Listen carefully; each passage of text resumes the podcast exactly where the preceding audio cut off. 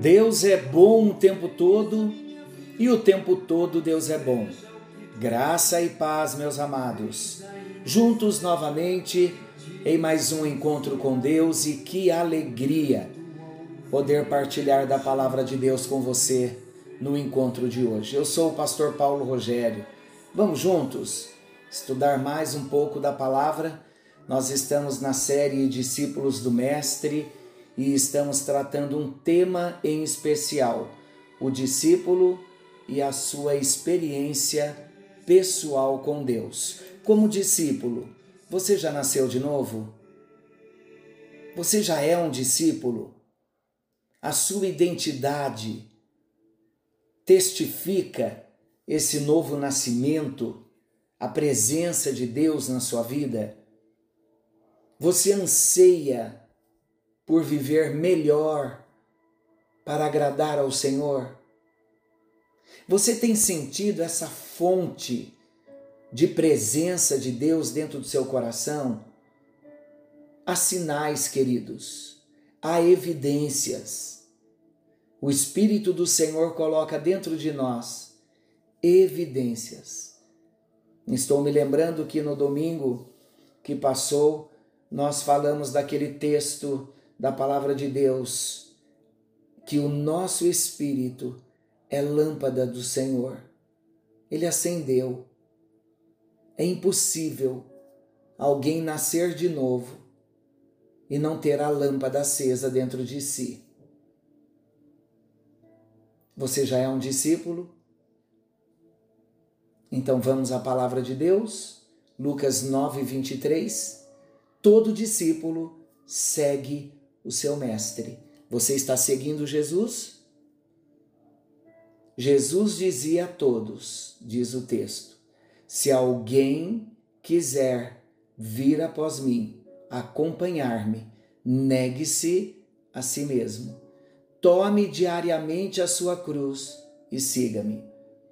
Durante esse tempo, você vai ouvir muito esse texto de Lucas 9, 23, outras vezes de Marcos, outros de Mateus. Se alguém quiser vir após mim, negue-se a si mesmo. Tome diariamente a sua cruz e siga-me. Eu quero introduzir o assunto de hoje dizendo que todos nós que nascemos de novo somos discípulos de Jesus, ou pelo menos dizemos que somos. A palavra discípulo, já falamos, é, mas eu vou repetir, ela se refere a um estudante ou um aprendiz. Você é um aprendiz? Você tem um coração ensinável? Quando alguém chega para te trazer instruções, você recebe as instruções, você é humilde para receber sugestões. Se não somos humildes, não podemos ser discípulos. Se não somos ensináveis, é evidência também que ainda não somos discípulos. Porque o discípulo, ele nunca julga que já sabe de tudo. O discípulo é humilde e sempre um novo aprendizado vai haver um lugar no seu coração. Nos dias de Jesus, é interessante nós lembrarmos disso. Os discípulos seguiam o seu rabi, que significa mestre, para onde ele fosse, aprendendo com seu ensino e sendo instruídos a fazer o que ele fizesse. Você tem essa disposição de ir onde o seu mestre vai, segui-lo a qualquer preço. Jesus é o nosso mestre por excelência. Olha a canção da introdução do nosso encontro. Mestre, quero ser um discípulo teu. Tornar-se um discípulo, meus queridos, um discípulo de Jesus, consiste simplesmente em obedecer ao seu chamado, ao chamado que Jesus está fazendo para nós para segui-lo. Nós não podemos ser cristãos sem sermos discípulos. Alguém já disse que a salvação é de graça, mas o discipulado custa tudo que temos. Lembremos que Jesus deu ordem de fazermos discípulos e não de juntarmos multidão. Jesus escolheu seus discípulos, cuidou deles, andou com eles, mostrou como é o andar diário de um discípulo e os enviou para cumprirem a sua missão. E se eles quisessem voltar atrás, eles poderiam voltar atrás. Quando Jesus chamou os seus primeiros discípulos, ele simplesmente disse: siga-me. Está em Marcos 1,17, em 2,14, João 1,43. Porque um discípulo, ele é um seguidor, é alguém que confia, que acredita em um mestre. E ele segue as palavras. E ele segue o exemplo desse seu mestre. Ser um discípulo é estar em um relacionamento, é ter um relacionamento íntimo, um relacionamento instrutivo, imitador com o mestre.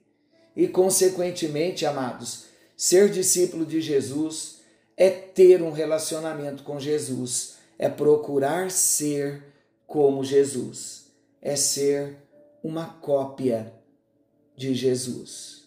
Nós seguimos a Cristo para ser como Cristo. 1 aos Coríntios 11, 1, o apóstolo Paulo traz uma palavra linda para nós. Eu gostaria que você se atentasse para a instrução da palavra de Deus. 1 aos Coríntios, capítulo 11, versículo 1. Sede meus imitadores como também eu sou de Cristo. Como discípulos de Jesus, pertencendo a Cristo, nós vamos ver Cristo nos imitadores de Cristo. Por isso, Paulo estava dizendo: Sede, pois, meus imitadores, como também eu sou de Cristo. Paulo não estava chamando discípulos para si, ele estava chamando discípulos para Cristo, porque Paulo era um discípulo de Cristo. Paulo estava dizendo: a partir do momento que você olhar para mim e começar a seguir Cristo comigo, você vai se tornar parecido com Cristo, porque o meu alvo é ser como Cristo. Então olhe para mim e siga quem eu estou seguindo, a Jesus.